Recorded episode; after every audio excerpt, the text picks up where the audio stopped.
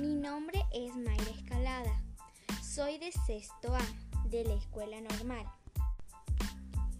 Y quiero aconsejarle sobre cómo deben cuidarse del coronavirus. Como todos sabemos, el COVID-19 son una familia de virus que pueden causar enfermedades que causan infecciones respiratorias que van de un resfrío común hasta enfermedades más graves. Se transmite de una persona a otra a través de las gotas que salen de la nariz o la boca. Cuando la persona infectada tose, estornuda o habla.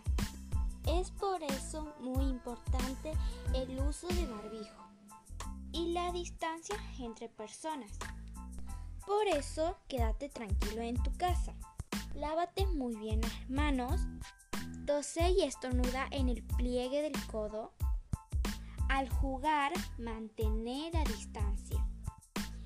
Y si te duele algo, avisale a tus papás.